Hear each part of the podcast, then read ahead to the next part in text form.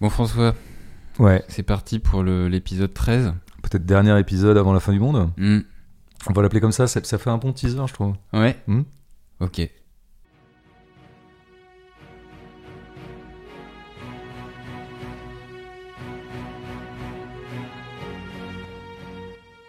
Bonjour François, Bonjour, l'homme qui n'a pas de prénom. bonjour à tous, bienvenue dans l'épisode 13 de La Jeune Occasionnée.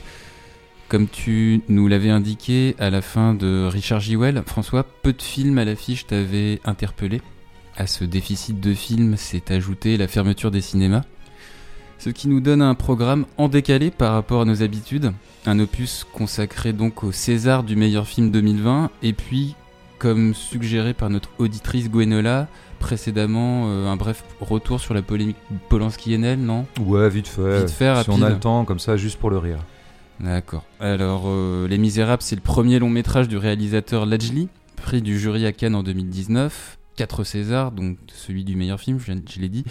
Au lendemain de la victoire des Bleus à l'été 2018, la BAC, la brigade anticriminalité de Montfermeil, intègre Stéphane, brigadier muté de Cherbourg, surnommé Pento, avec ses collègues Chris, dit Cochon Rose, et Guada. Stéphane, interprété par Damien Bonnard, va vivre deux premiers jours très intenses une reconnaissance du terrain et des habitants dans la cité des Bosquets pour commencer, un vol de Lyonceau ensuite, puis une bavure policière électrise la dramaturgie d'un film nerveux par l'image et par le langage. Le film est inspiré de la vie et des séquences que Lajli a pu filmer dans sa cité, une banlieue sinistrée économiquement, divisée socialement. 25 ans après la haine de Kassovitz, la colère de ces quartiers au cinéma est toujours aussi vivace.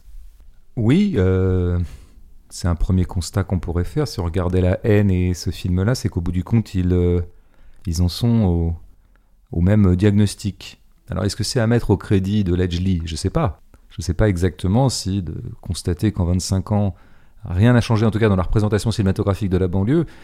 Bon, c'est peut-être pas que de la faute de la banlieue. Alors, il faudrait voir de quoi c'est la faute. euh, je dois d'abord euh, dire un truc, c'est qu'une des raisons pour lesquelles on n'avait pas traité ce film quand il est sorti, alors que tu me l'avais suggéré euh, très normalement, Mm. parce que c'est un film important, etc., donc beaucoup de gens parlaient, c'était que d'une part, euh, je suis assez perplexe devant le film et que c'était un moment où j'avais plutôt envie de faire une gêne sur euh, un film euh, que j'aime, Mm. de faire plutôt un geste d'amour critique. Terminal Sud. Et, mais la vraie, la vraie raison inavouable que je t'avais pas avouée euh, à l'époque, parce que je ne voulais pas perdre tout mon crédit critique à tes yeux, qui est déjà un crédit assez faible, Tu m'avais pas tout dit, François. je vais te le dire maintenant solennellement, parce qu'on se dit tout vu qu'on va mourir dans deux mois. euh, C'est le moment de se dire les vraies choses. Non, non, c'est que j'avais pas beaucoup d'idées sur le film. En le revoyant, j'ai compris que c'était pas de ma faute. J'ai compris que si je n'avais pas d'idées euh, très claires, critiques, d'axes critiques très nets sur Les Misérables, c'était pas tant parce que j'étais en méforme, cela dit, ça peut jouer, Mm. c'était parce que le film ne me donne aucun grain à moudre, puisque le film, c'est très frappant en le revoyant, ne fait aucun choix. Or, qu'est-ce que c'est que critiquer un film C'est observer les choix d'un artiste. Il a fait des choix. Faire de l'art, c'est faire des choix toutes les secondes. C'est-à-dire un choix d'un sujet, le choix d'un traitement, le choix de certains motifs, le choix de cadrer comme ça et pas comme ça, le choix de conserver tel plan et pas tel autre plan, de raccorder de cette façon-là, de mettre tel dialogue dans la bouche d'un personnage et non pas tel autre dialogue. Je dis des banalités, mais on n'arrête pas de faire des choix quand on produit une œuvre et le critique derrière, il repère ses choix, il essaie de les comprendre et ensuite il les évalue.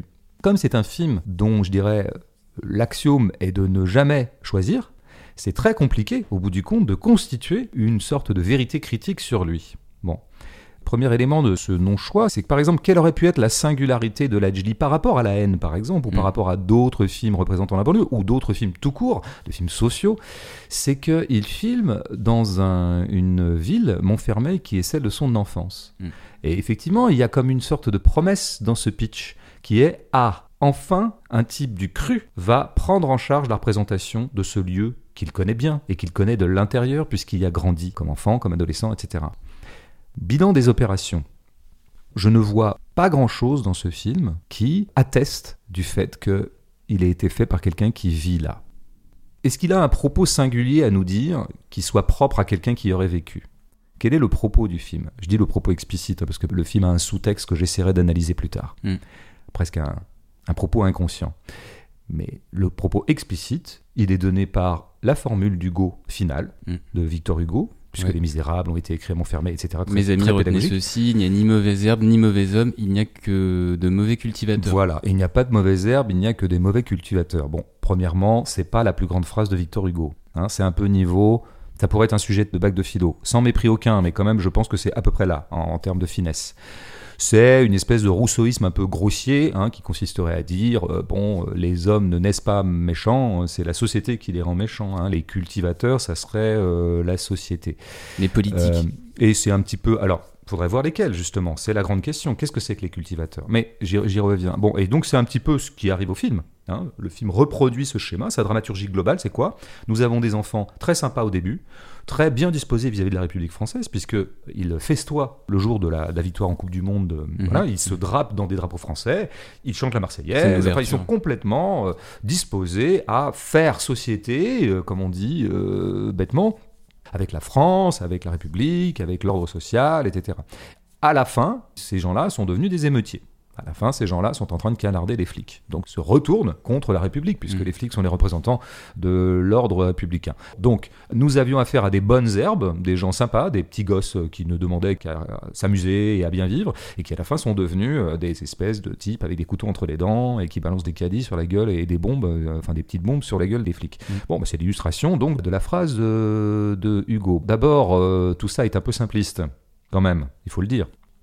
Et puis surtout, comment dire, tout ça est très théorique et très abstrait en fait. Parce que qui sont les cultivateurs au bout du compte? C'est quoi qui a rendu ces gamins méchants, enfin en tout cas agressifs, euh, violents? Révolté. Euh, C'est quoi dans le film qui les rend violents et C'est révoltés une bavure. Ah, c'est une bavure, et c'est rien d'autre que ça. Un tir de C'est- flashball dans l'œil d'un enfant. Voilà, c'est ce qui arrive au milieu du film. Une bavure, alors involontaire, d'un des trois baqueux, hein, euh, le noir, celui qui s'appelle Guada. Ouais. Donc, les mauvais cultivateurs dans le film, c'est strictement un trio de flics, et notamment l'un d'eux qui fait une bavure involontaire. Donc, tout ce qu'auraient pu être les mauvais cultivateurs, c'est-à-dire, par exemple, les politiques, c'est-à-dire, par exemple, les leaders économiques, ceux qui sont les agents de l'ordre social, hein, sont totalement absents du film. Et quand je dis totalement absents du film, ils y sont totalement absents. C'est-à-dire que ce film est absolument pas social pour moi. Ce n'est pas du tout un film social, puisqu'on ne voit pas du tout le corps social. Et d'ailleurs, le film se passe l'été, se passe pendant euh, une vacance, Mm. hein, une vacance au singulier. C'est-à-dire, c'est l'été, c'est quoi? C'est toujours ce moment où, disons, l'ordre social est un peu moins contraignant. Pourquoi? Parce qu'on travaille pas, parce que les enfants vont pas à l'école. Quel est le rapport que les enfants ont avec l'ordre social? Où est-ce qu'ils sont opprimés, les enfants? Enfin, en tout cas, pris dans le corps social, c'est à l'école. Alors là, ils sont en vacances, donc on les voit s'amuser avec des fusils à eau, on les voit euh, s'amuser, faire de la luge avec des couvercles de Ouais, poubelle, j'en- euh, etc. Donc on les voit pas. Ce sont pas des créatures sociales, etc. Donc euh, le film s'appelle Les Misérables.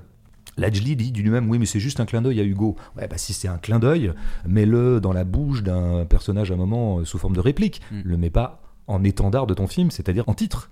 Donc Les Misérables, il n'y a pas de misère dans ce film. Il n'y a pas de misérable dans ce film, puisqu'il n'y a pas du tout de considération économique et sociale. Je dis bien aucune considération économique et sociale, ce qui est tout à fait prodigieux. Mm. Euh, à part, à un moment, les, les- les gamins, ils veulent aller acheter des cheeseburgers et du maïs, et euh, le mec leur fait remarquer qu'ils n'ont pas assez d'argent. Ouais, Et- alors il y, a- il y a quand même aussi euh, ce caddie qui se fait remonter euh, par une poulie, mais j'allais y venir un peu plus tard. Mais euh, Oui, c'est-à-dire que là, c'est une petite notation, effectivement, euh, semi-documentaire, très rapide et très incidente et très marginale, qui est que on peut supposer qu'il n'y a pas, d'ascenseur. Bon, ouais. ok, chose qu'on. Ou la tontine aussi, euh, la, la, la, Alors la voilà, séquence de eh ben, tontine très bien, avec, eh avec bien, les femmes eh bien, qui, euh, eh bien, bien, merci d'y venir. qui se réunissent et Merci d'y venir. mutualisation des espèces de la communauté pour les besoins de ses membres. Très très bien, très bon exemple. Alors voyons comment, euh, par exemple, tu pourrais très bien dire, et de façon mensongère, dans ce film, il est question de la tontine. Ah non, dans ce film, il n'est pas question de la tontine. Comment ça apparaît vraiment et factuellement et physiquement dans le film, parce qu'il n'y a que ça qui nous Mm. intéresse, c'est la matérialité des choses. Guada est en train de faire de visiter un appartement pour voir si Isaka, celui qui a volé le lionceau et qui à la fin sera malmené, est chez sa mère. Bon, Mm. donc il fait un rapide tour, il ouvre une porte pour voir si Isaka n'est pas dans cette pièce, et là, on entrevoit pendant 4 secondes et demie 8 ou 9 femmes africaines qui sont en train de se distribuer de l'argent. On voit ça, et puis après, Comme souvent d'ailleurs le film est un peu lourdement euh, didactique, il y a euh, Guada qui explique aux nouveaux venus, je crois Pento, ce que c'est, ce qu'on vient de voir. C'est la tontine, donc qui est une espèce de banque euh, horizontale organisée souvent dans les communautés africaines, noires africaines, dans les banlieues. On n'a pas vu la tontine. On n'a pas fait une scène de 6 minutes sur la tontine on a entrevu, on a ouvert une porte, et puis hop, très très vite, on est reparti dans le film. Le film, il veut pas voir ça. D'ailleurs, le film n'est pas dans les appartements, il n'est pas dans les intérieurs, il n'est pas sur les Il est dans les cages d'escalier. Il est dans les cages d'escalier, ce qui est tout à fait clicheteux d'ailleurs par rapport à la banlieue. Il est en permanence dans une espèce de non-lieu social. Il n'y a pas le lieu de travail, il n'y a rien. pas... Tu vois, bon, il y a des petites touches comme ça euh, de description du cadre banlieue, mais vraiment, c'est pas le cœur du truc. Qu'est-ce que c'est que le cœur du film? Avec qui est-ce qu'on va passer deux heures? On va passer deux heures avec les flics, d'abord. Alors, j'y reviendrai peut-être, mais première chose à dire, Lajli est un enfant qui a grandi à Montfermeil, a été cop watch, c'est-à-dire il a filmé des violences policières. Elle aura su, oui. Je pense que lui-même a subi la police. En tout cas, lui-même a souvent été témoin de la violence qu'exerce la police par rapport à ses copains, par rapport à ses frères de banlieue, appelons-les comme ça un peu bêtement. Et lors de son premier long métrage, il décide de promouvoir comme personnages principaux les flics. Bah quelle déception nous, on aurait bien aimé que Ladj nous explique plutôt ce que ça fait de l'intérieur de subir des flics. Et il dit qu'il n'a pas voulu prendre de parti. Oui, mais c'est bien par ça que j'ai commencé. C'est-à-dire, il prend pas de parti. Mais alors, au bout du compte, ce qu'il ignore peut-être, mais à mon avis il le sait, c'est qu'on prend toujours un parti dans un film. J'ai dit que le film faisait pas de choix, mais au bout du compte le film est quelque chose. Et par exemple de prendre le point de vue des flics, le point de vue au sens euh, spatial, hein, je ne dis pas d'adhérer aux flics, mm. point... c'est une prise de position. Et alors après, quel est le casting de ce film? C'est-à-dire, quel est le système de personnages qu'on nous propose. Alors attention, des flics, des jeunes qui ont affaire avec les flics, un caïd, le caïd de la drogue du coin, qui apparaît 3-4 fois, leader musulman, d'une espèce de sage du quartier dont on nous dit qu'il appartient aux frères Muses, mm. mais c'est pas les frères musulmans, a bien précisé Lajdi dans les interviews, c'est pas les frères musulmans au sens de cette sous-branche de l'islam radical qui est apparue en Égypte notamment, mais c'est comme ça qu'on appelle visiblement familièrement les musulmans, l'encadrement musulman, bon, notamment cette figure de Salah, mm. mais qui a l'air très impérieuse, enfin je veux dire qui a l'air d'avoir du pouvoir. Euh, Restaurateur aussi. Hein. voilà, et puis on a, on a la figure de ce Le Maire, qui est joué par, euh, voilà, je sais plus comment s'appelle l'acteur que j'avais vu dans un documentaire qui était pas mal, qui suivait le cours Florent dans mon souvenir où il était assez génial et c'était un documentaire beaucoup plus social et cruel que Les Misérables. Bon, donc le casting pour résumer. Mais c'est le casting BFM La chaîne d'information continue. C'est le casting BFM. Nous autres gens des centres-villes, de quoi est-ce qu'on nous parle? Quels sont les personnages constitués dans l'imaginaire collectif de la banlieue? Le dealer, le musulman, l'islamiste, radical ou pas, etc. Le jeune, le jeune, euh, évidemment issu lointainement d'immigration, mais qui est en but à un certain nombre de problèmes, notamment en but aux flics, et puis les flics. Mm. De ce point de vue-là, Lajli a pas du tout cassé le casting officiel. Qu'est-ce que ça aurait voulu dire par exemple, casser le casting officiel? Ben, Je sais pas, ça aurait été parler vraiment de l'ordinaire et du quotidien des gens qui habitent là-dedans. Euh, les mamans, les frangines, euh, les... tout le monde en fait, les gens tels qu'ils se démerdent, ils se démerdent pas, euh, ils essaient d'avoir du boulot, ils en ont pas, ils prennent le RER e le matin pour aller se faire exploiter dans des boulots de merde, ou alors ils sont chômeurs. Mille choses à raconter sur le quotidien des gens ordinaires. Mais là, comme sur BFM, on ne s'intéresse qu'à l'exception. On s'intéresse qu'à des figures, je dirais, des figures particulièrement typées, des, figures particulièrement en vue, qui sont, bah, encore une fois, le flic, le dealer, l'islamiste, je l'appelle comme ça pour aller vite, et le jeune. Alors, c'est ça qui est tout à fait incroyable dans ce film. Je veux dire, vous avez un mec qui arrive et dit Moi, j'y ai vécu, donc pour une fois, je vais casser les codes. D'ailleurs, il le dit dans toutes les interviews J'en avais marre qu'on représente la banlieue de telle ou telle façon. Moi, au moins, je l'ai représenté tel que je l'ai vécu. Mm. Mais il n'y a rien d'élément de vécu dans cette affaire, à part, encore une fois, de deux ou trois petites touches. Euh, j'imagine que peut-être Lajli a, joué à la luge avec ses copains euh, quand il était gamin en utilisant des couvercles de poubelle. Mais, mais ça, ça prend ces 4 secondes dans le film. C'est que dalle, en fait. C'est des petites touches qui sont marginales dans le récit. Ce que raconte le récit, c'est une histoire de keuf. C'est une histoire de keuf, de jeunes, de dealers et de musulmans. C'est le casting officiel. Comment se fait-il que Lajli ait complètement abdiqué ce qu'aurait pu être sa singularité, sa spécificité et je dirais sa valeur ajoutée pour au bout du compte produire un film banlieue tel que le film banlieue est depuis 30, euh, 40 ans ou 20 ans, 10 ans, euh, avec des hauts et des bas, devenu une sorte de sous-genre du cinéma français ou du cinéma mondial d'ailleurs, avec ses motifs attitrés. De la même façon que dans un film d'horreur, eh bien, tu as toujours un serial killer qui est un psychopathe et une jeune fille blonde avec des gros seins qui se baladent dans le plan et qu'on va martyriser. Eh bien, dans le film banlieue tel qu'il s'est constitué comme genre, dans l'indifférence totale de la capacité adaptation réaliste euh, véritable, eh bien, euh, les personnages incontournables sont ceux que j'ai dit. Mm. Un des motifs attitrés euh, du film de banlieue, c'est aussi le langage. On peut difficilement passer à côté euh, de ce langage pris comme vecteur de violence, de tension dans le film. A contrario, donc ce personnage Pento euh, Stéphane, qui ne venant pas de la cité, tente d'intercaler une forme de raison par les mots entre des gestes, des invectives, des regards à vif, alors que la plupart euh, des personnages sont à court de mots et ont recours quasi systématiquement aux insultes quand il s'agit de ponctuer leur prise de parole cet élément de réel et cette dose d'intensité scénaristique des quartiers sensibles à travers l'écriture des dialogues, comment est-ce que tu l'as perçu dans sa fréquence d'utilisation? Ben, Il y aurait deux façons de l'analyser. Pour aller dans le sens que tu viens de donner, ce serait une analyse socio-psychologique. C'est-à-dire que finalement, cet usage de la langue violente, de la langue insultante, de la langue de- au mieux de la vanne, de la joute, euh, en tout cas d'une certaine agressivité verbale, Mm. documenterait un certain état de la langue dans ces quartiers qui est un état d'empêchement. C'est-à-dire que là où on manque de mots, on se met à éructer, on se met à se gueuler dessus, on se met à aboyer et ça mène à la violence. Bon. Alors, je veux bien croire qu'il y ait ça. Je veux bien croire qu'en fait, on aurait là une notation euh, réaliste. Mais en fait, je crois que c'est pas ça l'essentiel, hélas. De la même façon que c'est constitué un genre qui s'appelle le banlieue film et qui a ses codes attitrés, et que l'HD reproduit totalement sous couvert de casser les codes, je le cite, eh bien il reproduit ce qui est devenu un automatisme des films banlieue, à savoir la fameuse joute verbale. À savoir l'idée que le verbe en banlieue, dans un film banlieue, sera toujours de nature je te vanne, tu me vannes, on se heurte, on s'interpelle, on s'insulte plus ou moins, et ça monte dans les tours. Mm. Je pense que ça c'est plus un automatisme de genre.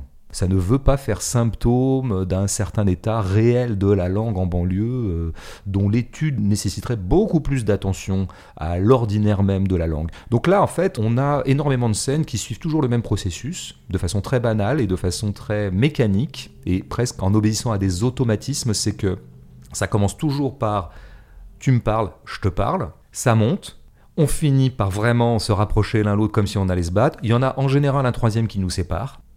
Et ce qui fait que ça nous permet de continuer à faire monter la sauce, comme on voit dans toutes les bastons un peu minables de sorties de boîtes de nuit euh, partout dans le monde, hein, je veux dire, pas seulement en banlieue, en Vendée, euh, dans les centres-villes, dans la France périphérique, etc. Bon, c'est de la prise de gueule entre bonhommes, quoi. Mm. Le film montre essentiellement des mecs, hein, c'est un film de mecs, a que des mecs pratiquement, qui euh, font les bonhommes qui jouent au bonhomme. Alors, euh, bon, bah évidemment, il va y avoir la scène avec les gitans, que moi j'aime plutôt bien, parce que les gitans me font marrer. Moi, je trouve qu'au moins, ils sont assez atypiques dans le casting du cinéma français, et je trouve qu'ils ont une drôlerie, un burlesque euh, assez génial que Jean-Charles Hu a, a si bien documenté dans ses films, euh, j'y renvoie. Mais là, on les, on les entrevoit, et tout de suite, je trouve qu'ils crèvent l'écran. Mais la scène, elle est vraiment construite, mais le plus banalement du monde. Ils sont pas contents parce qu'on leur a piqué leur lion. Alors, il y a des trucs hyper drôles, genre on m'a piqué mon Johnny, on m'a piqué mon Johnny, mais de qui tu me parles? Mais non, mais non, c'est assez lion. Bon, ça, c'est plutôt marrant. Il y a une sorte de pittoresque comme ça qui est plutôt euh, jubilatoire. Mais quand même, au bout du compte, les deux camps, les noirs, les gitans, se mettent les uns face aux autres. Tout le monde fait le bonhomme, ça monte, ça monte, ça monte, ça monte, et les keufs s'interposent Mm. pour au bout du compte calmer tout le monde. Bon, intéressant d'ailleurs que les keufs soient filmés comme force d'interposition et d'académie sociale. Peut-être qu'on y reviendra. Alors, il y aura une deuxième chose sur cette langue, c'est que, à mon avis, cette langue, elle correspond beaucoup moins à un fait réel, un fait sociolinguistique réel, que à ce qui est devenu une sorte de langue très formalisée, qui est euh, la fameuse vanne de banlieue. Il y a toujours cette idée qu'en banlieue, tout le monde a un peu la tchatch, tout le monde fait des punchlines, tout le monde fait des vannes. Mais ça, c'est vieux, hein, parce que je me souviens que déjà, il y a 25 ans, Arthur, l'animateur qui Les enfants de la télé qui a présenté les enfants de la télé. voilà, par exemple, mais il est, il est apparu il y a très très longtemps, Arthur. Je l'écoutais, j'avais 20 ans à la radio, il faisait des trucs sur Europe 1 et puis sur Fun Radio, je crois, au début, peu importe. Mais, et lui avait lancé beaucoup le truc des ta mère. Euh, ta mère, elle est tellement grosse que euh, quand elle porte un blouson Malcolm X, euh, les hélicoptères se posent dessus. Je me souviens de celle-là, il y en avait plein comme ça. Et tu vois, c'était comment la langue banlieue était devenue finalement euh, une façon de continuer une vieille tradition française qui est celle du bon mot et du mot d'auteur. C'est-à-dire tout ce contre quoi, par exemple, la tradition cahier s'est hissée euh, dans un certain cinéma qualité française. Ce cinéma très verbeux qui met dans la bouche des personnages principaux des mots d'auteur, des formules, dont certaines d'ailleurs ont fait Flores. Euh, bon, l'exemple emblématique de ça, c'est Michel Audiard. hein. Michel Audiard que tout le monde adore tout le temps, les tontons flagueurs, ah là là, les dialogues savoureux. Le père de Jacques. Et euh, le père de Jacques, oui. Ben, pendant un temps, on a dit que Jacques était plutôt le fils de Michel, mais maintenant, c'est vrai qu'on dit l'inverse. C'est le sort cruel de l'histoire. Mais Michel Audiard, dont tout le monde est fan, parce qu'on aime bien les les bons mots. Par exemple, en ce moment, il y a une expression qu'utilisent tous les journalistes tout le temps, c'est éparpillé façon puzzle. Mm. C'est une expression qui vient de Michel Audiard, mais il y en a plein qui sont passés dans le patrimoine comme ça. Alors Michel Audiard a une plume, il peut être rigolo. Moi, ça me touche pas, je m'en fous. Où je suis plus euh, dubitatif, c'est quand on s'en sert comme mode d'écriture de dialogue. Parce que là, précisément, ce qu'on reproche aux mots d'auteur dans cette tradition euh, que j'appelle décaillée, mais pas seulement, c'est de dire qu'à ce moment-là, il n'y a plus de dialogue vraiment. Il y a juxtaposition de bons mots. Euh, on n'entend plus que l'auteur en train de se faire mousser. Alors des fois, il y en a des plutôt rigolos. Moi, j'aime bien un moment, Chris, par exemple, dit Moi, je suis comme Miss France, je suis pour la paix dans le monde. Je dis là un moment parce qu'il essaie de, pacifier deux mecs qui sont en train de se prendre la gueule, comme d'habitude. Et il y en a deux, trois autres comme ça. Mais il y en a des fois où ça marche pas du tout. Par exemple, Jeanne Balibar rentrant dans le bureau des trois et disant Salut les to be free, ça va quoi. Des fois, on peut dire bonjour normalement. On n'est pas obligé de surcharger toujours d'une sorte de stylisation verbale tous les dialogues parce que ça finit par les plomber. Et ça finit par nous sortir des situations euh, dialectiques. Donc la violence qui est au travail là-dedans, je n'y vois en aucun cas euh, quelque chose qui documenterait un certain état de la langue. J'y vois plutôt, encore une fois, des automatismes d'un genre qui se sont totalement nécrosés et euh, fossilisés et qui sont maintenant repris à l'envie dès lors qu'on filme en banlieue. Mmh. Formellement, il y a deux types de caméras qui filment deux points de vue à deux échelles différentes. La majeure partie du temps, on suit euh, la subjectivité de Pento par laquelle le film documente notamment la vétusté des immeubles, leur dégradation de l'intérieur, ou bien des effets de zoom, une caméra tremblante dans les champs contre champs qui, au-delà du langage parlé, des intonations agressives, accentue la nervosité des plans. Le point d'orgue étant évidemment la révolte finale hyper violente qui pourrait faire écho au clip Stress réalisé par Romain Gavras pour le groupe de musique électronique Justice. L'autre point de vue, Objectif cette fois est celui d'un drone, lui aussi utilisé dans le film de Gavras Le Monde est à toi, une caméra stable téléguidée par le petit Buzz filmant les barres d'immeubles vues de l'extérieur. Ledgely ne se contente pas de filmer la cité à une échelle humaine, il prend de la hauteur pour montrer comment les infrastructures, l'agencement géométrique des bâtiments peuvent structurer psychologiquement les individus. Qu'est-ce que tu retiendrais de l'esthétisme formel du film et par extension de l'innutrition du collectif Courtrajmé bah, je te trouve bien sympa.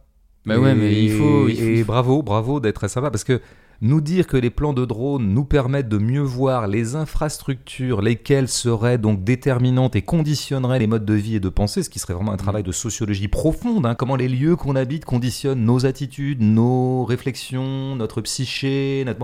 Euh, ces plans de drone sont purement euh, décoratifs, comme sont d'ailleurs tous les plans de drone qui sont quand même en train de ravager le cinéma mondial. Hein. Euh, donc il va falloir un moment faire un premier bilan, déjà un premier bilan d'étape, comme on dit, sur l'usage du drone dans le cinéma c'est des plans qu'on voit partout, c'est des plans qui sont toujours très très beaux. un, drone qui survole une cité, d'un seul coup, les immeubles deviennent des formes géométriques et ça fait quelque chose de plastique en fait. À aucun moment ça permet de voir quoi que ce soit. Et encore une fois, on attendrait de Ledgely qui a vécu des choses de près mais qui filme de près. Et or, le double qu'il s'est donné, parce que Buzz est son double, c'est même lui un peu gamin. Oui, c'est son, son fils d'ailleurs dans la vraie vie. Tout à fait, c'est joué par son fils. Donc on voit bien, eh ben, c'est précisément celui qui regarde les choses de loin les regarde exactement comme un esthète qui débarquerait de je sais pas où, euh, déciderait de filmer la banlieue parce que c'est des espaces urbains qui ont leur beauté pour peu qu'on les regarde de loin. Donc c'est un drôle de renversement encore une fois. Et ce drone, d'ailleurs, il s'en sert, s'en sert plutôt pour mater les filles de loin, quoi. Ça c'est plutôt sympa, mais c'est une piste qui est pas du tout explorée par le film. Moi j'aurais bien aimé dire bah tiens finalement le petit buzz, euh, il, s'en sert surtout pour regarder les filles. Et c'est d'ailleurs incidemment, c'est-à-dire malgré lui, ou par erreur, ou par euh, inadvertance, qu'il va se trouver à filmer la bavure. Le film sur la bavure fera l'objet de toute la dernière partie du scénario. C'est ah là là, euh, il faut récupérer ce film parce que sinon il va mettre en cause la BAC, etc. Donc non, je suis très très perplexe devant cet usage du drone qui est un usage finalement purement décoratif et donc scénaristique, hein, puisque c'est donc ça qui euh, fera que le, film s'affole totalement dans la dernière demi-heure. Quant à l'autre régime de plan, c'est-à-dire le régime de plan majoritaire que tu disais, euh, assez heurté, assez champ contre champ, en fait euh, c'est la façon de filmer majoritaire dans le monde, hein, il faut le savoir. caméra tremblante bah, Bien sûr, la caméra sur épaule. Ouais légèrement tremblante, hein, voilà, voilà, caméra portée, et puis, bah, champ contre champ. Et puis, Effet de zoom, il y a des effets de zoom aussi. Des effets de zoom, on s'agitouille un peu, c'est-à-dire qu'on fait tout sauf des plans. On n'arrête pas un cadrage. Bon, voilà, y a, le plan fixe est interdit. Bon, très bien. À quelques reprises d'ailleurs, il fait des plans fixes et je trouve qu'il est plutôt doué. Donc je l'encouragerais à aller plutôt dans ce sens. Parce que le filmage caméra portée champ contre champ, c'est comme ça que toutes les séries sont filmées. Hein. Donc euh, il n'y a, a absolument rien d'original et rien surtout qui serait spécifique au lieu banlieue et qui serait spécifique à une intentionnalité sociale de rendre compte d'une certaine violence des rapports par cette espèce de filmage heurté. Pas du tout, hein, puisqu'il est devenu euh, consensuel. Donc je trouve pas que le film soit dénué de talent. Il y a des choses qui fait bien. Il y a quelques scènes où j'entrevois un certain talent dans la direction d'acteur. Il y a quand même, malgré les mots d'auteur, parfois des dialogues euh, pas trop mal. Euh, il y a une certaine drôlerie. Je trouve qu'il a un certain savoir-faire dans le tissage du scénario. Donc euh, il y a pas mal de talent là-dedans. Mais au service de quoi, au bout du compte? Au service de quelle intention? Qu'est-ce que c'est en train de nous dire ce truc? Qu'est-ce qu'on veut montrer ça? Sûrement pas. Je pense que le film ne montre rien, ne documente rien ou presque rien. Alors, quelle est son intention fondamentale? Là, on pourrait commencer à les regarder de près. Bah, par exemple, ce qu'il fait avec les policiers. Ouais. Alors, dis-nous, dis-nous, François, ce qu'il fait avec les policiers.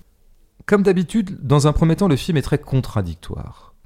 Il est même étonnamment contradictoire. C'est-à-dire que moi, je pense fondamentalement, je vais le dire violemment, hein, mais il faut pas le prendre comme ça. Je pense que l'HD est paumé. Il est paumé quand il fait ce film. Je pense que lui-même ne sait plus très bien ce qu'il veut raconter. Et ne sait plus quel son de cloche il veut faire sonner il dit que tous les personnages sont des misérables, y compris les policiers. Oui, ça pourrait m'intéresser, c'est au bout du compte tout le monde dans le même sac. Bon, très bien.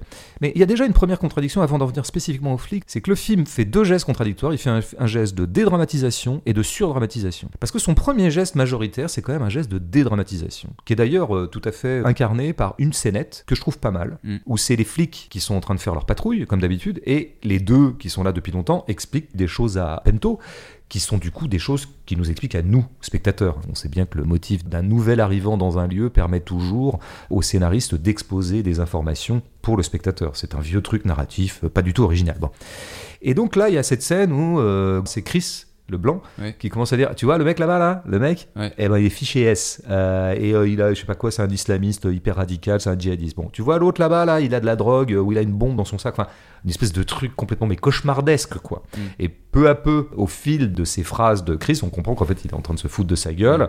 parce qu'on voit Guada qui se marre au volant et euh, qu'il est en train de faire peur à, au nouvel arrivant. Message à ce moment-là de Lajli assez clair, et qui d'ailleurs irait dans euh, un certain discours d'ailleurs des gens de banlieue, c'est de on présente toujours nos quartiers comme vraiment des zones, c'est le Bronx, c'est vraiment la sauvagerie totale, c'est-à-dire qu'on peut plus y rentrer, il y a que des islamistes, il y a que des... Caricature. En fait c'est beaucoup plus cool. Donc là on voit à peu près où il est. C'est-à-dire qu'il y a dédramatisation. Le premier geste du film est quand même de dédramatiser en permanence les choses, de dire en fait ça va quoi. Cette banlieue, euh, on, finalement, euh, on, s'y situe plutôt bien. Euh. D'ailleurs, il y, a toute une stratégie dans le film d'aseptisation ou de minoration des choses. C'est-à-dire que c'est comme si à propos de tout, il essayait de baisser toujours le ton d'un cran.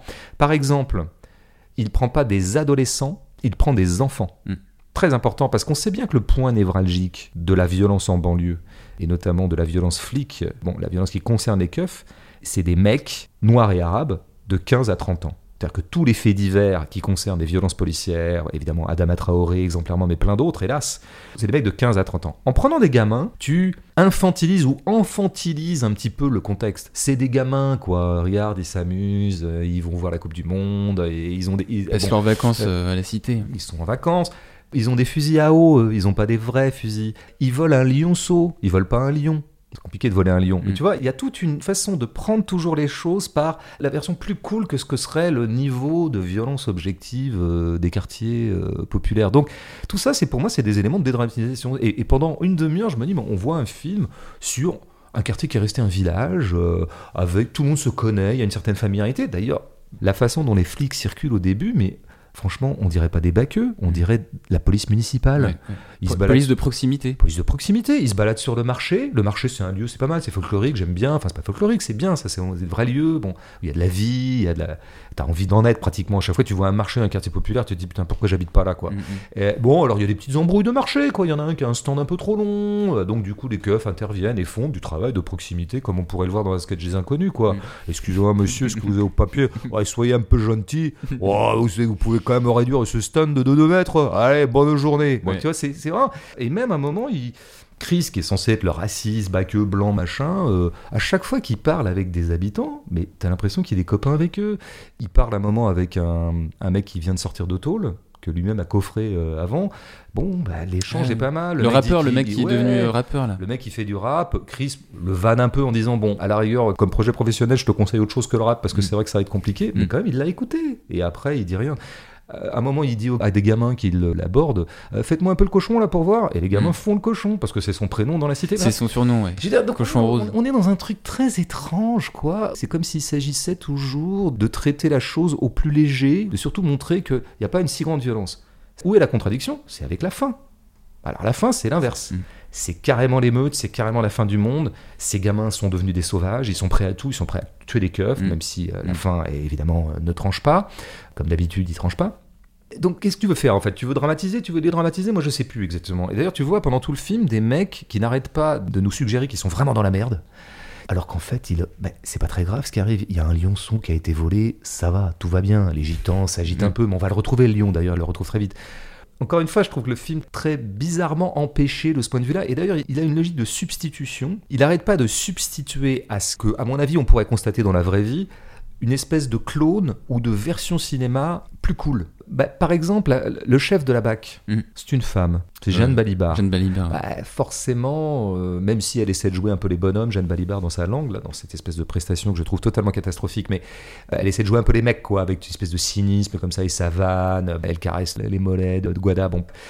Mais le fait que ce soit un corps féminin, tout de suite, ça crée une déflation par rapport à une sorte de brutalité qu'on pourrait attacher à la BAC. Mm. Il y a un moment, il, y a, il semblerait qu'il y ait une énorme tension entre le maire, le personnage du maire, Mm. Enfin qui s'appelle le maire, et Guada. À chaque fois qu'ils se voient, ils peuvent pas se piffer, quoi. Ouais, mais c'est deux noirs. Ce qui permet de faire que, bon, c'est pas de la violence intercommunautaire, ça va, quoi. C'est pas très grave, en fait. Le seul élément de violence intercommunautaire qu'on aura, il est folklorique et inoffensif. Entre les gitans. Ouais, c'est le- les gitans et les noirs. Mm. Or, on sait bien que c'est pas ça le sujet en ce moment dans la France. Si jamais il y a des violences intercommunautaires en France, c'est plutôt à Belleville entre les Chinois et les Arabes. Là où là, vraiment, ça, ça a frité. Je sais pas si ça frite encore, mais non, ou dans d'autres quartiers.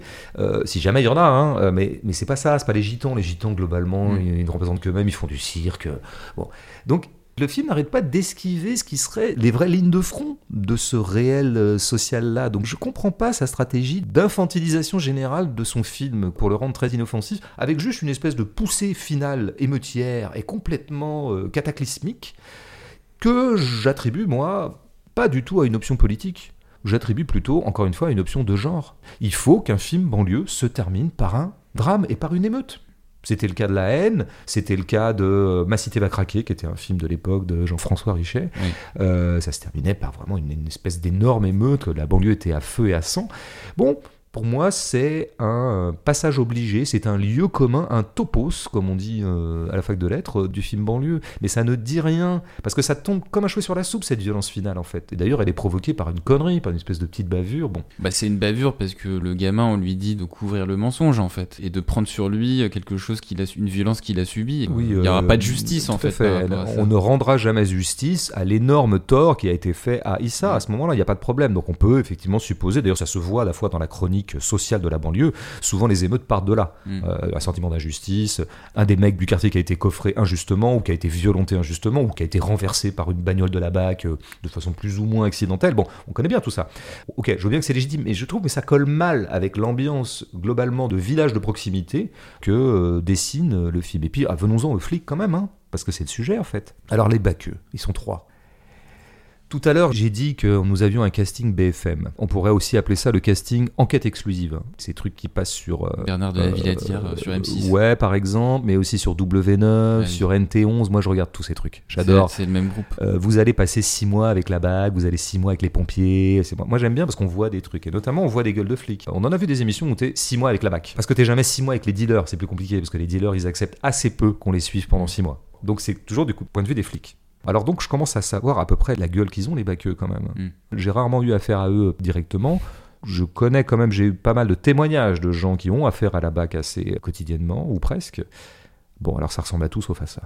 D'abord, premièrement, il n'y a pas beaucoup de noirs dans la BAC. Quand bien même il y aurait des noirs, ils n'auraient pas cette gueule-là. Ils n'auraient pas la belle gueule d'ancien joueur de foot de cet acteur dont j'ai oublié le nom, Euh, il s'appelle Djibril Zonga. Djibril Zonga, qui est par ailleurs mannequin, qui se trouve être, je crois d'ailleurs, le compagnon de Nawel Madani, qui est une, une comique que j'aime bien. J'ai l'air d'être people, mais pas du tout, mais pour dire à quel point je pense pas que ce soit ce genre de profil de noir qu'on trouverait exceptionnellement dans la BAC. Il faudrait Mm. voir lesquels on peut trouver. Peut-être la filière antillaise, enfin, je... bon, bref. Euh, Il peut y avoir des exceptions. hein. il peut Oui, mais le problème au cinéma, bien sûr qu'il y a des ex- exceptions en tout, et que tout n'est pas loi sociale, mais au cinéma, tout fait sens, tout fait emblème. Donc, si tu choisis de prendre un de tes trois personnages de Baqueux, un noir, ça fait sens de quelque chose. C'est pas neutre, c'est pas anodin, c'est pas simplement je veux promouvoir l'exception. Alors surtout le personnage qui pose problème, c'est évidemment celui de Pento, Damien Bonnard. qui alors lui n'existe pas, c'est-à-dire le baqueux de gauche, oxymore. Le baqueux de gauche qui à un moment aura une discussion avec Salah, le frère Muse, pour essayer de le convaincre de rendre la vidéo, etc. Donc il le prend un peu euh, par humanité, comme tu disais tout à l'heure, échappant un petit peu aux joutes verbales. Et là, et là il a un topo à, à ce moment-là sur les émeutes de 2005. Eh ben voilà, elles n'ont pas été suivies des faits. Euh, Ces jeunes, ils se sont révoltés pour rien, on les a pas entendus et ça n'a rien changé depuis. Euh, le mec, c'est un baqueux qui euh, lit Bernard Friot, euh, Frédéric Lordon, euh, Geoffroy de la Gannerie euh, et autres sociologues et philosophes de Mm. gauche. Mais qu'est-ce que c'est que ce bordel? Ça n'existe pas Ça n'existe pas, tout simplement. Outre le fait que le personnage est tout simplement absurde, parce qu'il débarque dans la BAC en ne sachant rien de la BAC. C'est pour ça qu'on lui explique tout un tas de trucs, euh, l'esprit BAC, euh, ici ça se passe comme ça. Bon, en fait, il est outrancièrement niais et candide. Donc c'est une pure créature scénaristique, en fait, ce rôle-là, qui n'existe pas. On pourrait dire, ah, il y a quand même un des trois qui incarnerait bien quand même ce que serait, le, je dirais, l'ordinaire moyen de la BAC, à savoir, il est blanc, il est raciste, il est pénible, euh, il fait chier les filles, il est vulgaire, il fait des blagues, voilà. Mm. Mais, le plus frappant de ce film, le plus stupéfiant, c'est que si tu prends pratiquement toutes les scènes, en tout cas l'essentiel des scènes, nous avons des flics qui sont en difficulté. Nous avons des flics qui pratiquement tout le temps sont en position de faiblesse. Si je veux faire un film sérieux sur des flics, il faut quand même que je fasse valoir une première chose, c'est que ce sont les forces de l'ordre. Et dans force de l'ordre, il y a force. Qu'est-ce que c'est qu'un flic? C'est quelqu'un qui a la force pour lui.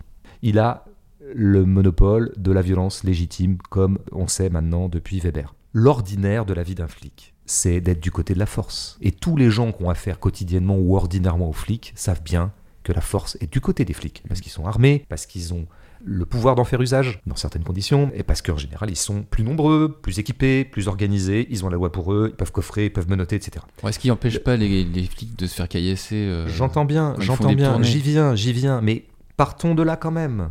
Faire un film sérieux sur la police, c'est montrer qu'elle est du côté de la force et que souvent, elle a la force pour elle et que souvent, quand il y a un conflit entre des flics et des contrevenants, comme diraient eux-mêmes les flics, ça se termine dans le fourgon. Ça se termine par une interpellation, ça se termine par menotte, ça se termine par garde à vue. Et au mieux, ça se termine par allez, vous pouvez circuler. Mais c'est parce que les forts auront permis que le faible puisse allez, vas-y, et que je te revois plus. Bon. Que on voit dans une scène, par exemple, les flics malmenés, et que le rapport de force s'inverse, que ce soit eux qui soient en position de faiblesse, ok, bien sûr, ça peut arriver dans ces quartiers-là. Ça peut arriver partout d'ailleurs. Que ce soit systématique dans le film, mais me laisse dans une grande perplexité, parce que c'est systématique. Ils sont en permanence fragilisés, en position de faiblesse. Il y a une chose, il y a une entourloupe qui permet ça d'ailleurs, c'est que à deux reprises, Chris, en tant que chef du trio, confie au baqueux de gauche un geste policier. Et donc du coup, il va se retrouver en position de faiblesse. Par exemple, quand il l'envoie dans le kebab que tient Salah, le frère Mhm. Muse, et bah du coup, on a une scène où le flic est mal. Le flic est pas bien, le flic est impressionné, le flic ne sait pas quoi faire avec ce silence, ne sait pas où il se trouve. Il est en position de faiblesse. Autre scène du même genre, quand Chris délègue à Pento la palpation, la fouille de gamins qu'ils interpellent parce qu'ils cherchent le lionceau. Hein, Ça se passe dans la cage d'immeuble là. Mhm. Et ben là, de nouveau, on voit un Pento qui, en tant que baqueux de gauche, fait tout comme jamais les baqueux font, c'est-à-dire en rappelant euh, les protocoles, en expliquant, en vous voyant, en insultant pas, euh, etc. Donc il le fait comme personne le ferait. Et évidemment, il est en position de faiblesse. Et le gamin lui répond, et il ne sait pas quoi faire. Mm. Le gamin lui répond ta gueule va baiser ta mère, un truc vraiment. Il se fait réprimander après par la maman. et il se fait réprimander par la maman qui les vire. Bon, ils sont en position de faiblesse. Pardon, mais j'y insiste lourdement, mais c'est fou. Ils seront pareils au moment de la bavure. Il faut savoir que comment intervient cette bavure? C'est que d'abord, les flics sont là pour faire un beau travail de paix sociale. Un lionceau a été volé. Ça commence à un petit peu se tendre entre les gitans et les noirs. Et eux, ils arrivent et ils font du lien social. On va le retrouver, le lionceau. Ils veulent pas être méchants. Ils veulent que faire de la paix sociale. Police municipale, police de proximité. Ils finissent par retrouver Issa. Or, Issa court. Il court après, ce qui est un peu normal. Faut retrouver le lionceau, bon, bah, il court après, quoi. Et puis ça va mal tourner. Ça tourne à l'émeute, Mm. ça tourne à la mini-émeute. Ils sont qui caillassés par des enfants. Et ils se font caillasser par des bottes de... Alors, c'est pas très grave comme émeute. Mais à ce moment-là, dans la scène, on a Mm. peur pour eux. On a peur pour les flics. Et c'est ça qui fait que Guada pète les plombs. Il pète les plombs, il le dira j'ai pété un câble, euh, je me suis. Voilà. Il- parce qu'il s'est retrouvé en position de faiblesse. Et après, il pleurera devant sa mère parce qu'il est très gentil. euh, à aucun moment. euh, Bon, Chris, évidemment, dira on couvre tout. Et là, on retrouvera des automatismes de force de l'ordre de vouloir absolument couvrir les bavures. Et donc, l'émeute finale, bon, bah, climax absolu de ce que je viens de décrire, hein, Mm. et qui vaudrait pour tout le film. Ils sont totalement en position de faiblesse. Et c'est la fin du film. C'est la fin du film. Si Isaka le film reste en suspens. en fait. Le film reste en suspens parce que, encore une fois, c'est un film du non-choix. C'est un film du non-choix euh, explicite, mais au bout du compte, il fait des choix, sans le savoir. D'ailleurs, bah, symptomatiquement, le double de Ledgely, qui est donc Buzz, l'apprenti cinéaste qui est joué par son fils, Mm. lui, ben, il est neutre. Il regarde par l'œilleton, encore une fois, il est un personnage regard, et euh, bah, il choisit de ne pas ouvrir aux flics, en même temps il choisit pas d'arrêter Isaka, donc voilà, il y a une position comme ça, je ne tranche pas, je ne tranche pas. Ah mais si, en fait, Ladj, t'as quand même tranché. Effectivement, tu ne fais pas de choix explicites. Je dirais que tu n'as pas le courage de choix explicites. Par contre, tu fais des choix implicites. Tu as choisi de nous montrer la police systématiquement en position de faiblesse. Pardon, hein, je veux pas me mêler de ce qui me regarde pas, en tant que petit blanc, majoritaire et bourgeois, Mm. mais je voudrais bien savoir ce que pense Assa Traoré de ce film.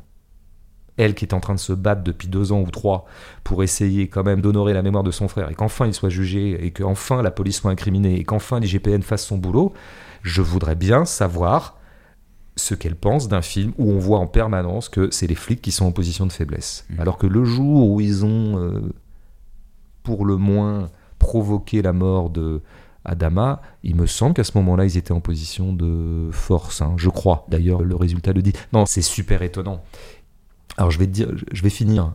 J'ai soumis mon étonnement à une amie euh, qui se trouve avoir du génie par moment et qui avait le même étonnement que moi, parce que c'est stupéfiant, en fait. Vraiment, ce que je viens de décrire, je trouve c'est dingue, en fait. Et elle a une thèse là-dessus. Elle a une hypothèse. Elle dit, au bout du compte, paradoxalement, ça documente la peur qu'a Lajli de la police, qui est tellement ancrée en lui depuis qu'il est gamin, qu'il a tellement peur encore de la police qu'il préfère la filmer en position de faiblesse comme un peu pour la neutraliser. C'est très tordu comme raisonnement, si tu veux. hein. C'est très, c'est une hypothèse que je trouve géniale et qui est sans doute discutable et qui Mm. a trois bandes. Mais je ne vois pas d'autre explication à ce truc fou. Alors, soit le film est totalement inconséquent politiquement et qu'en fout, il n'en a rien à foutre de ce qu'il filme, de ce qu'il représente, des conséquences de ce qu'il représente, de- des hiérarchies de représentation qu'il nous propose, et il fait simplement un banlieue film, il veut faire de l'action, et puis voilà, il organise sa petite dramaturgie qui se termine par une scène impressionnante. Ok, dans ce cas-là, faut qu'il arrête de se laisser embarquer dans des interviews où on le constitue comme porte-parole de la banlieue. Il faut qu'il arrête lui-même de tenir des propos politiques, parce qu'il il en tient plein, des propos politiques tout à fait banals. Moi, je pense qu'il avait un élément de radicalité, euh, Ledgely. En fait, le seul élément où Ledgely pourrait faire des films vraiment gênants, qui, comme il le dit, casserait les codes, alors qu'il a rien cassé du tout, moi, je sais sur quoi le film serait, et je sais ce qu'il dirait. Mais il le fera jamais, parce qu'il n'osera pas. Mais moi, je sais. Moi, si je Ouais. le crois, je lui dis, si tu veux faire un vrai film subversif et gênant et grinçant, tu l'as sous la main. Hein. Ouais, c'est quoi? Ah ben, c'est un film pro-musulman. Hmm. Ah bah oui. Parce que Ladj, il est musulman. Les personnages positifs du film, c'est les frères Muses. Et ce Salah qui est absolument charismatique. D'abord, c'est un espèce de blague d'une beauté, mais confondante. Mm. il est extrêmement charismatique. Il a un jeu comme ça très net. On lui met dans la bouche des aphorismes. Moi, je me marre un peu sur oui, la force du lion, tout ça, mais en même temps, j'ai l'impression pour Ladj, c'est pas du tout de la moquerie, c'est que c'est des adages, c'est la sagesse, quoi. Mm. Il est le sage, il est l'homme qui est au-dessus de la mêlée, il est celui qui résoudra un peu euh, quand même euh, le truc en, en choisissant finalement d'accorder sa confiance à Pento en disant ok je te fais confiance donc Je te file je, la je- te file la, la vidéo. Mm. Bon, donc, on voit bien, et d'ailleurs ça se voit dans les interviews, hein, euh, dit toujours, non, non, mais moi ce que j'ai voulu montrer, c'est à quel point euh, les frères Mus font un vrai boulot de lien social dans les quartiers, que ce sont eux qui effectivement ont nettoyé le quartier, comme il est dit à un moment, hein, et on, on les appelle la BAC, Mm. Brigade Anticam. Donc il est euh, très favorable aux, aux musulmans et à, disons, l'encadrement musulman dans ces quartiers. Moi je n'ai pas d'avis sur la question, je suis pas du tout en train de dire que je crois qu'il a raison ou pas raison. Je pense que, eu égard à ce qu'est l'image des musulmans actuellement en France, et cette image notamment paranoïaque de l'islam radical qui s'emparerait des banlieues, si nous faisait demain un film qui vraiment ne parlerait que de ça, à partir de ce qu'il connaît lui, parce que je pense qu'il a fréquenté euh, ce genre d'encadrement, il, a été encadré lui-même par, euh, pas seulement, hein, mais aussi par les musulmans, alors là, enfin, nous aurions un, film euh, gênant. Mm. Mais je me permets peut-être aussi, par rapport à tout ce que tu as pu dire sur le film, si Lajli avait quelque chose à nous dire, il nous dirait qu'étant issu lui-même des bosquets, bah, il a une certaine légitimité à traiter le réel dans ce film. Mais tu sais, de le restituer en tout mais cas. bien sûr, mais moi c'est ce que je me suis dit six mois avant que le film sorte, quand j'ai entendu parler de son existence, je me réjouissais. Le mec, encore une fois, sait de quoi il parle. Et lui, au moins, sa représentation ne correspondra pas à des objets audiovisuels euh, tissés de clichés qui s'appellent, euh, encore une fois, les banlieues films ou les, ou, ou les séries sur la banlieue. Ce qu'on demanderait quand même à des gens qui connaissent le quartier, encore une fois, c'est le quotidien. Et c'est pas ce qui m'a donné. Donc moi, je pense que entre le vécu de Lajli et le produit final, se sont interposées tout un tas de choses qui sont peut-être des injonctions de producteurs, qui sont peut-être des auto-injonctions ou de l'autocensure de Lajli lui-même qui a essayé de présenter un produit présentable. Faudrait voir, je ne connais pas l'histoire. Mais c'est aussi, euh, il faut pas oublier que euh, il arrive que des gens vivent quelque chose et qu'à partir du moment où ils se mettent en demeure de faire un film qui croiserait ce vécu, eh bien plutôt que de raconter directement ce vécu, vont en passer par tout un tas d'objets intermédiaires qui sont les films qu'ils ont vus.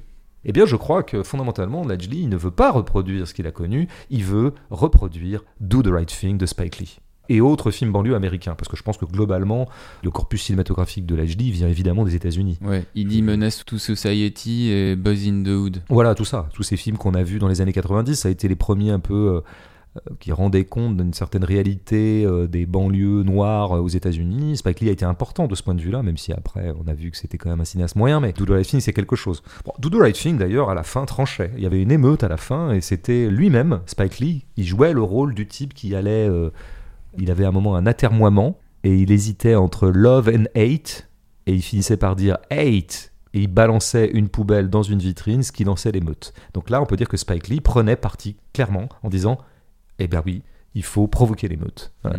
Lajli, je- peut-être que c'est une autre époque, peut-être qu'il a moins de liberté, peut-être que lui-même est plus républicain et patriote euh, que moi, que donc euh, il veut œuvrer d'abord pour le lien social, euh, auquel cas il aurait fait quoi un- Une sorte de film de grand frère, comme on dit? Moi, je suis content qu'il y ait des grands frères dans les quartiers. C'est des gens assez formidables en général. Les mecs qui tiennent un peu les quartiers, qui essaient de créer du lien, tout ça. Bon, et de calmer un peu leurs petits frères. Je suis pas sûr qu'on fasse des grands films avec un esprit grand frère. Ben, on, va, on va prendre l'avis des internautes si tu veux bien, François. Ouais, ben, je, les, je les attends de pied ferme. Ouais. Et tu citais le philosophe Geoffroy de la Gannerie, on va le retrouver, avec une, un commentaire de Mathieu qui donc n'a pas aimé l'esthétique du film, qui lui a rappelé les fictions Canal+, type Braco ou le film Police, mais c'est surtout par le scénario qu'il n'a pas été convaincu par euh, Les Misérables, dans le sens où le film bascule dans l'exceptionnel. Les scènes lui paraissent en surtension, la faute surtout aux personnages de Lemaire et de Chris, qui sont chacun sur le même registre de jeu univoque pendant 1h45. En voyant le film, dit-il, j'ai repensé à une phrase de Geoffroy de la Gannerie qui dit que pour critiquer efficacement la police, il faut regarder ce qu'il se passe quand tout va bien, quand tout est considéré comme normal et ne pas s'attacher à l'exceptionnel. Le film fait l'inverse. Première chose, euh, je, je note quand même. Moi, j'aime bien le personnage de Lemaire. Enfin, je trouve que c'est la seule chose inventive du film. Ça, j'avais jamais vu ça. Mm. Et d'ailleurs, c'est très bien amené parce qu'il parle dans la bagnole de on va aller voir le maire, on va aller voir le maire. Évidemment, Pento pense que c'est le maire. Ah, il est noir. Bon, il y a un vrai truc là rigolo. Et ce personnage, moi, j'aurais construit tout le film autour de lui. C'est-à-dire des types auxquels les pouvoirs publics confient ou délèguent la paix sociale. Donc une espèce de maire bis. Ça, je trouve ça très très intéressant. Une espèce de prestataire en fait des pouvoirs publics. Après, je pense aussi que cette figure permet à Lajli de ne pas attaquer directement les pouvoirs publics. Ça lui permet de mettre une espèce de corps tampon qui est celui de Lemaire, un personnage un peu folklorique, pittoresque, euh, haut en couleur, euh, et ne pas attaquer directement euh, les pouvoirs publics. Pourquoi est-ce qu'il traite pas ça? Parce qu'il dit dans les interviews que euh, si on a délaissé ces quartiers, c'est parce que les politiques n'ont pas fait leur boulot. Mais quelle politique? Qui? Comment? Quoi? Qu'est-ce qu'ils ont mal fait? Pas fait? Moi, j'attends quelque chose. J'attends une réflexion, mais c'est pas du tout ce qui se passe. Et je pense que le personnage de Lemaire, encore une fois, je trouve vraiment euh, plutôt rigolo et plutôt original. Il a, je crois, une fonction euh, bizarre euh, dans le film. Donc je m'empresse quand même de dire ça. Après, ce que dit Mathieu est très juste. Il connaît bien la pensée de la gannerie et il a bien raison. Si vous voulez montrer que euh, la police est violente par effet de structure, alors ne montrez pas une bavure. Montrez l'ordinaire de la police et montrez que, un petit peu ce que j'essayais de dire tout à l'heure, la police est fondamentalement violente. Elle est toujours là pour faire violence aux citoyens, pour leur en imposer. Alors, leur en imposer parfois pour le meilleur et pour le pire. Il s'agit de faire régner la loi. Mais la loi, la loi, il y a des lois iniques, il y a des lois pas iniques. Dans certaines situations, nous accepterons que la police nous impose une force pour pouvoir neutraliser des gens. Par exemple, si dans les semaines qui viennent, des flics interpellent des mecs qui se baladeront dans la rue alors qu'on aura décrété le couvre-feu pour essayer de protéger euh, les gens, nous serons plutôt du côté des flics. Si nous voyons cette scène depuis notre sixième étage, on dira bah, ils font bien parce que le mec il est en train de se mettre en danger, en train de mettre en danger tout le monde. Euh, mais au bout du compte, les flics imprimeront une force sur ce mec qui est en train de se balader. C'est ça que la dit et que je répète. Et donc, euh, non, la bavure, c'est pas le bon plan pour mettre en évidence ce que serait la constitution fondamentalement violente de la police, parce que ça laisse croire aux spectateurs que si jamais les flics demain ne faisaient plus de bavure, alors ça serait formidable. Ben non, ça sera pas formidable. Ils seront toujours les forces de l'ordre. Ben, c'est là qu'on voit que l'HD n'est pas du tout dans une pensée structurelle. Il est dans une pensée euh, anecdotique.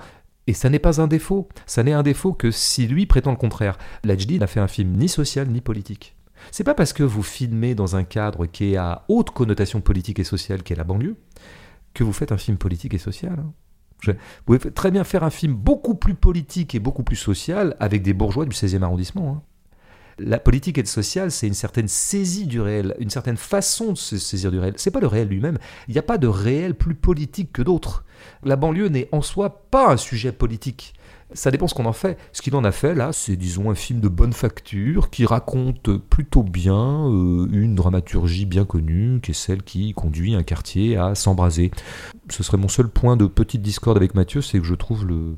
Je l'ai déjà dit, mais le, de ce point de vue-là, le scénario bien tissé. Mm. Franchement, j'en ai rien à foutre hein, qu'il soit bien tissé. Euh, je le trouve même trop bien tissé. J'ai l'impression que Ledgely a pris des cours de scénario, ou qu'en tout cas, il a essayé de coller un standard. D'ailleurs, je l'entendais sur France Culture dire euh, qu'on lui avait reproché que euh, l'élément déclencheur n'arrivait qu'à l'heure de film, alors que les canons du genre voulaient que ça arrive dès les cinq premières minutes. Et là, il disait J'ai cassé les codes. Oui, disait-il. Bon, en fait, je pense qu'il les a pas cassés, mais surtout, il utilisait le mot d'élément déclencheur. Et le mot d'élément déclencheur, c'est exactement celui qu'on utilise dans les cours de scénario ou dans, euh, disons, la, la parole standard sur comment faut-il écrire un bon scénario. Et de ce point de vue-là, son scénario est très standard puisque il présente les personnages, il fait débarquer un personnage candide dans un lieu nouveau pour lui qui nous permet de le présenter. Première demi-heure un peu comme ça descriptive. Premier incident, le vol de Lionceau. Premier climax à la demi-heure. Deuxième climax à l'heure, c'est-à-dire l'émeute où Isaka est blessé par Flashball, et puis finale totalement. Donc le film est vraiment mais impeccablement canonique d'un point de vue scénaristique. Mm. Il n'a pas fait d'école de cinéma, entre parenthèses, Leslie. Oui, je l'ai aussi entendu dire que c'était aussi ce qui fait qu'il euh, avait une certaine liberté et qu'il faisait pas les choses comme les autres parce qu'il serait pas passé par euh, ces vecteurs de normalisation que seraient les écoles de cinéma. C'est peut-être pas plus mal de ne pas passer par des écoles qui sont effectivement parfois qui ont une puissance normative.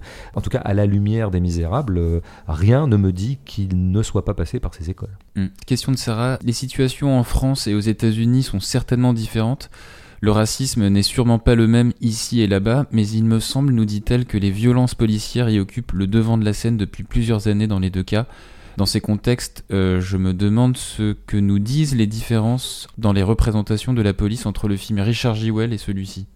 je ne sais pas si on peut comparer. Alors là, ça serait intéressant de faire Les Misérables et Richard Jewell. En tout cas, le seul truc que ça m'inspire un peu, c'est de dire Eastwood ne fait pas mystère, lui, et ça ne nous étonne pas du tout venant de lui, de la sympathie a priori qu'il a pour l'idée même qu'il y ait une police.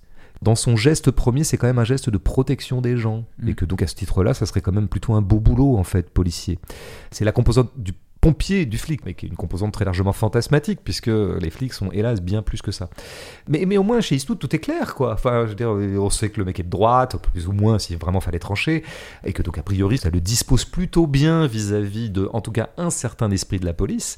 C'est plus bizarre voire euh, consternant, ou en tout cas très atermoyant, de constater que le film de l'année qui rend le plus sympathique des flics a été fait par un type qui s'appelle Lajli. Je m'étonne moi-même hmm. de ce que je suis en train de dire. Euh, on, va, terminer cette série de questions sur les misérables euh, avant de reprendre euh, celle de Gwenola qu'on avait hmm. laissée en suspens dans l'épisode 12. Simon te demande est-ce que le film, en refusant de conclure son récit et laissant en suspens l'action de ses personnages, ne laisse-t-il pas le spectateur dans une impasse ne serait-il pas temps pour le cinéma dit social d'ouvrir des perspectives de pensée, par exemple en allant vers l'utopie, l'uchronie, la parabole, plutôt que de se résoudre à l'état des lieux de la société? Oui, ça peut être une hypothèse du cinéma dit politique, c'est-à-dire que le film ou l'œuvre qui se veut politique euh, essaierait d'avoir un coup d'avance sur le possible. Elle mettrait à l'écran, elle inventerait par le scénario, par euh, les moyens du cinéma, le monde d'après, ou une nouvelle configuration, un nouveau euh, système d'échange, un système de production, un système d'organisation sociale qui euh, pourrait faire modèle de ce vers quoi nous devrions tendre. Ça peut être une des fonctions du cinéma politique qui est en général assez peu explorée, parce que c'est plus compliqué bien sûr d'inventer le monde d'après. Mm. C'est plus facile de ce point de vue-là de faire un état des lieux. Mais euh, l'état des lieux, ça peut être un art aussi. Hein. Essayer de capter quelque chose, essayer de nous proposer des angles de vue qui nous fassent voir mieux les choses et nous faire mieux comprendre la façon dont un corps social s'organise, ça reste un beau métier. Bon, bah, l'HD est entre les deux. Il est évidemment pas dans le coup d'après, euh, dans la projection utopique, mais il n'est pas non plus dans l'état des lieux. Il fait mm. pas d'état des lieux. Il n'y a pas de lieu dans ce film. Il y a, j'ai lu, j'ai lu ici ou là. Je me souviens qu'à la sortie du film, le mot qui revenait tout le temps, qui est d'ailleurs devenu un mot euh, que tout le monde se refile, c'était cartographie. Mm.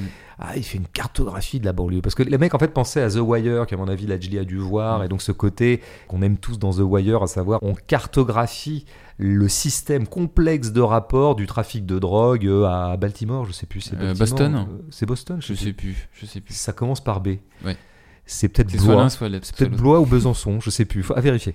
Et donc là, euh, Lajli euh, cartographie Montfermeil, oh, bah, jamais de la vie. Il expose un certain nombre de personnages emblématiques qu'on a déjà vu mille fois, à part le maire. Puis après, il les fait s'agiter pour que ça mène à une espèce de tension euh, dramatique. Mais il cartographie rien du tout. D'ailleurs, on ne peut pas avoir une idée très précise de la configuration urbaine et des lieux. Hein. C'est pas du tout ça. Donc, je pense qu'il y a tout un art de l'état des lieux. Mais pour ça, il faut filmer de près, il faut passer du temps, il faut rentrer dans la salle où sont les Africaines qui sont en train de faire de la tontine, qu'on prenne le temps de regarder comment ça se passe.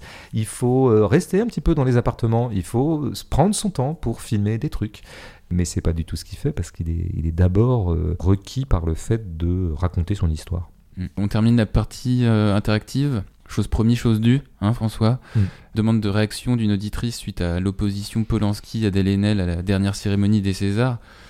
Alors, euh, Gwenola te demandait pourquoi donner le prix de la meilleure réalisation pour J'accuse, qui, s'il est un bon film, n'est pas un grand film tant il ne dégage aucune émotion les grands sujets ne font pas les grands films, il est temps que cela change et cela va changer, conclut-elle. Euh, bah oui, tout va bien. J'ai un point d'accord avec ce libellé de questions ou de remarques, en tout cas de Gwenona, c'est euh, les grands sujets font pas des grands films. C'est très juste. Tout à fait. Et parfois, des petits sujets font des grands films, inversement. Mais c'est un drôle de sport pour moi, qui est pas du tout le mien, euh, Gwenola, que de s'étonner qu'un film ait reçu un César ou pas reçu un César, et de s'offusquer euh, quand on trouve que c'est injuste, ou euh, se réjouir quand on trouve que c'est juste. Pour moi, les Césars, c'est de la monnaie de singe, c'est des prix en carton, c'est une cérémonie en bois. Moi, je crois que les gens qui sont primés au César devraient s'inquiéter. Ils devraient s'inquiéter d'avoir été primés par une académie aussi bête. Tu t'es inquiété Finalement, quand t'as reçu ton César ou pas? Euh, oui, oui, moi je me souviens que dans le César, peu importe, c'était anecdotique, c'était l'adaptation, etc. Mm. Mais oui, oui, quand, tu sais, quand tu reçois une palme d'or d'un type que tu trouves très con, euh, tu te demandes quand même si t'as pas fait le plus mauvais film de l'année. Hein. Et donc, en l'occurrence, tu vois, Sean Penn, ça m'a fait un petit frisson quand même. Euh, je me suis dit, merde, en fait, on a vraiment fait un mauvais film. Ce qui est peut-être vrai d'ailleurs. Bon, alors là, effectivement, il y a des gens qui, à ton image, Gwenola, voudraient révolutionner ce système, renverser totalement l'Académie des Césars. Ils ont commencé par avoir la peau de Terzian, ils auront la peau de tous. Mais ça, c'est des querelles de palais. En fait, c'est de la querelle entre deux bourgeoisies, ça. Comme souvent d'ailleurs, c'est des querelles entre le pouvoir. Il y a, des gens qui euh, voudraient être calife à la place du calife. Mais en tout cas, les deux ont pour point commun de trouver le califat désirable. Il faut se sortir totalement de ce jeu, Gwenola. Il faut quitter cet espace de pouvoir, de cet espace majoritaire, euh, ridicule et pathétique. Les Césars, c'est très très rare qu'ils priment un film intéressant, mais c'est presque. Il faut pas s'en étonner, en fait. C'est structurel. Les Césars, structurellement, priment des trucs académiques, des trucs plutôt consensuels, euh, qui d'ailleurs font en général redondance par rapport au suffrage du public, mm. ce qui est un peu pénible. Hein, euh, c'est-à-dire que non content d'avoir du succès en salle, il faut aussi qu'il soit validé pour les Césars et que donc du coup il refasse 500 000 derrière parce qu'un César est, est, assez vendeur, enfin était vendeur euh, dans l'ancien monde. Concernant J'accuse, oui, moi je pense que c'est un film très moyen. C'est vrai que les gens qui s'en sont pris à Polanski et à la présence de J'accuse dans les nominés ou dans les primés, donc les féministes, en tout cas cette branche-là du féministe, moi je m'étonne du fait qu'elle ne se soit pas du tout penchée sur le film. De deux choses l'une, soit cette mouvance-là du féminisme tient absolument à s'emparer du champ culturel, à statuer sur le champ culturel, hein, c'est-à-dire les films, les livres, les machins, les trucs. Et dans ce cas-là, faut aller au bout. Il faudrait peut-être aussi s'occuper un tout petit peu du contenu des objets culturels. C'est un peu pénible ces gens qui euh, n'arrêtent pas de harceler le champ culturel, là où on, a envie de dire, bah, est-ce que vraiment c'est le sujet en ce moment Polanski, là où règne tant de violence conjugale, de violence faite aux femmes, hors du champ de la culture Bon, premièrement, on a envie de dire ça. Mais puisque vous avez décidé que c'était des sujets forts du féminisme actuel, le fait que on prime tel cinéaste ou qu'on organise telle rétrospective à la cinémathèque ou que on joue telle pièce qui serait sujette à caution, etc. Mais allez au bout, critiquez les œuvres et le contenu. Par exemple, ça serait intéressant d'ailleurs de faire une critique féministe de J'accuse. Est-ce qu'il y a dans J'accuse et dans l'œuvre de Polanski en général des éléments qui euh, laisse penser que le monsieur qui fait ça peut avoir des pulsions phallocrates euh, qui parfois peuvent même se radicaliser en viol. Ça serait intéressant de relire Polanski à, ces tons-là. Je suis pas sûr que ce soit le travail le plus passionnant à faire sur Polanski, mais tant qu'à faire, Là, au moins, on produirait quelque chose, on irait au bout de l'idée. Alors, est-ce que j'accuse témoigne de pulsions phallocrates de son auteur? Je suis pas sûr. C'est un cinéaste que je trouve très moyen depuis très longtemps. Polanski est quelqu'un qui simplifie beaucoup son sujet. Hein qui fait droit à une sorte de simplisme dans l'analyse de cette espèce de pataquès tout à fait passionnant d'un point de vue social, historique, politique, géopolitique, qu'est l'affaire Dreyfus. Mm. Lui, il n'en tire qu'une seule chose, c'est une espèce de film policier, en fait, c'est une enquête. Une enquête assez passionnante d'ailleurs, parce que l'affaire Dreyfus est, d'un point de vue strictement policier, euh, c'est une affaire à plusieurs strates. Il y a plusieurs tiroirs qui euh, s'enchaînent les uns aux autres. Mais par contre, euh, il échoue totalement à nous produire une analyse de l'antisémitisme propre à la fin du 19e en France. Finalement, il le résout, comme à peu près dans tous ses films, il le résout de façon paranoïaque, c'est-à-dire de façon Hitchcockienne. Un moment, Picard devient pratiquement le héros de la mort aux trousses. L'antisémitisme est partout, partout dans la France, partout dans l'air, partout dans la rue, et donc Picard, quand il sort, devient menacé, mais comme est menacé Cary Grant dans La mort aux trousses. Et il y a comme ça une espèce d'entonnoir Hitchcockien qui se crée dans tous les films de Polanski, à savoir qu'on va tout tirer à l'idée qu'il y a une espèce de grande force diabolique et oppressive dans l'air, qui veut absolument martyriser un individu. On voit bien que cet imaginaire chez Polanski, on voit bien d'où il le sort. Il le sort bien sûr de son enfance dans un contexte où être juif était en soi un péril, puisque régnait le nazisme, qui de fait allait exécuter superlativement son euh, désir d'exterminer une race entière, une confession, une culture. Je suis pas sûr que cet imaginaire-là, dont je vois bien qu'il a une assise tout à fait réaliste, on puisse le plaquer indifféremment sur tous les sujets. Et on peut même pas le plaquer sur ce qu'était le contexte antisémite du 19e, qui n'était pas, euh, c'était pas la même chose que le nazisme dans les années 30 en Allemagne. C'était plus subtil. Il y avait plusieurs courants, il y avait des choses qui s'opposaient d'ailleurs, on s'entrechoquait. Moi, d'avoir réussi à faire un film sur l'affaire Dreyfus sans jamais mentionner par exemple Drummond, qui est le grand penseur antisémite de l'époque, qui a écrit un best-seller de l'époque qui s'appelait La France juive, qui était une espèce de leader d'opinion antisémite, je trouve ça balèze. Non, non, Polanski, ça l'intéresse pas beaucoup, au bout du compte, de reconstituer euh, ce qu'était cette France-là et comment elle a pu produire cette affaire euh, dantesque qui a été l'affaire Dreyfus, quoi. Donc le film est faible, il est académique. Euh, alors bon, il est peut-être légitime d'aller reprocher à Polanski son passé. Je pense que moi, mon boulot à moi, dans mon coin, sans être absolument indifférent à. Te focaliser sur l'œuvre ben, C'est-à-dire voir d'essayer de l'évaluer euh, comme cinéaste, quoi. Moi, à la question de savoir, oui, mais est-ce qu'on peut tout pardonner à un grand cinéaste? Je réponds, euh, mais encore faudrait-il que Polanski fût un grand cinéaste. Mm. Ce qu'il n'est pas. Bien écoute, euh, on va se quitter sur cette punchline, François. Merci d'être revenu sur les, les, Misérables et commenter les Césars. L'actualité, François, malheureusement, nous contraint à reporter notre épisode.